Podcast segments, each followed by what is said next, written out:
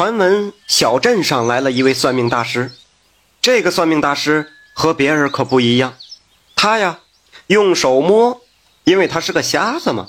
这瞎子算命能准吗？不知道谁这么问了一句。准，有人回答。当然，准不准的还得自己去试试算算。这话说，高武就去了。这高武是个五大三粗的汉子，小镇最臭名昭著的混混。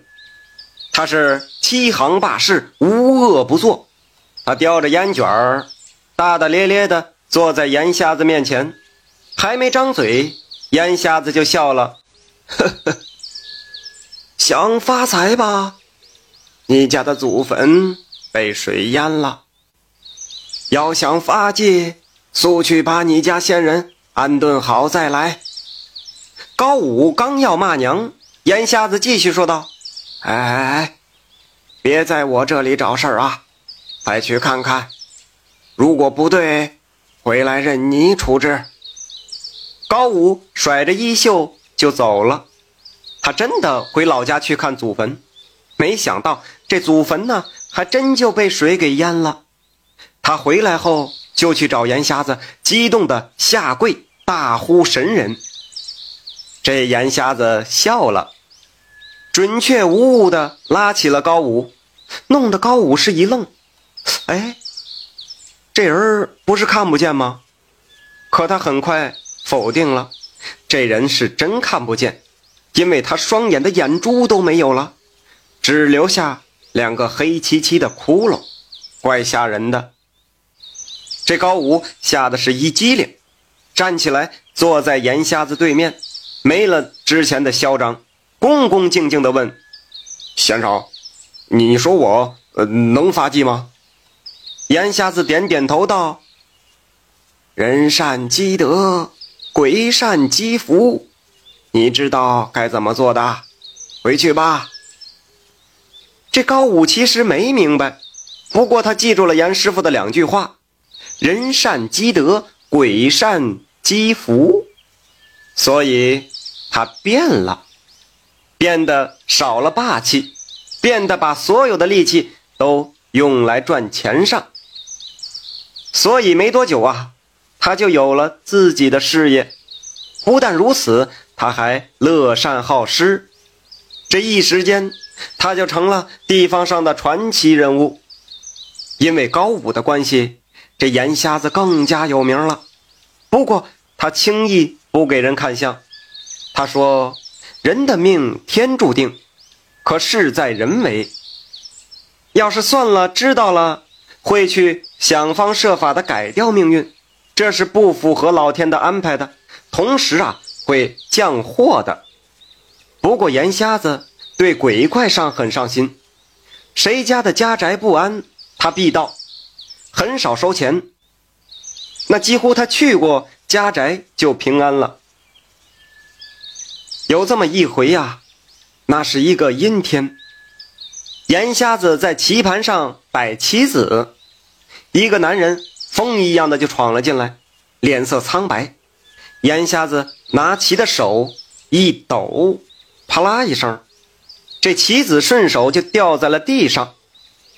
他指着男人说：“你妻子是不是性情大变？午夜梦醒的时候，是不是看见他嘴角有血？”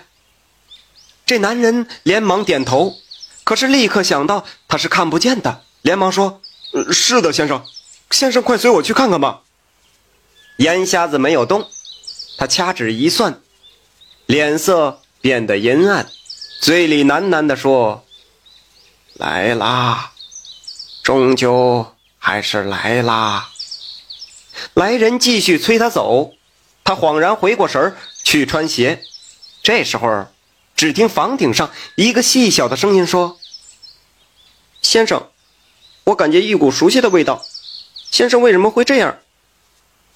眼瞎子在心里回答道：“ 哼，他来啦，你也感觉到了是吧？哎，看来我们的缘分到头了。”那细小的声音突然变得有些激动的说：“他，他真的来了吗？眼瞎子没有继续回答。此时他已经穿好外衣，和来人匆匆而去。走的时候，他拿走了门口放着的一把红雨伞。男人走在前面，不敢太急，怕眼瞎子跟不上。不过片刻之间，他就消除了这个顾虑，因为眼瞎子用雨伞点地，走得比他还快，而且走路的方向正是他家的方向。男人惊讶之余，暗叹道：“这瞎子可真是神人转世，真神仙！看来我是找对人了。”这一路上，烟瞎子也没有说一句话。当走到男人家门口的时候，他站住了，绕着房子走了三圈，然后回到大门前，推门而进，手中的雨伞明显一鼓一缩。一道白烟在屋里一闪，男人的妻子拿着柴刀就冲了出来。他看见眼瞎子就砍，眼瞎子很机敏的躲了过去。男人的妻子回身过来，继续向他冲来。白影挡在了眼瞎子的面前，和男人的妻子纠缠起来。男人站在门口，吓得是心惊胆战，腿都软了。眼瞎子冲着男人的妻子大喝。你这个孽障，还在继续害人！男人妻子却哈哈笑着说：“嘿嘿嘿，谁是孽障啊？我看你才是！你抢走了我的妻子，害我孤苦。”还没等严瞎子说话，白影幻化成一个白衣女子，悲痛地说：“事到如今，你还不醒悟？你还在怪严先生？”其实他是救了我，你别再作恶了，我们一起回阴间去吧，哪怕是下地狱，我也陪着你。男人妻子脸上流露出了悲伤的表情，他叹了口气说道：“青青，你变了，你忘了我们是怎么死的吗？我们就是被这些人，被这些看上去道貌岸然的人逼死的，说我们是奸夫淫妇。”我们真心相爱，有错吗？为什么老天硬是要拆散有情人？白衣女人悲伤地说：“是我不好，本来有丈夫，还和你在一起，害得你我一起被逼死。可是事情已经这样了，我们只能认命了。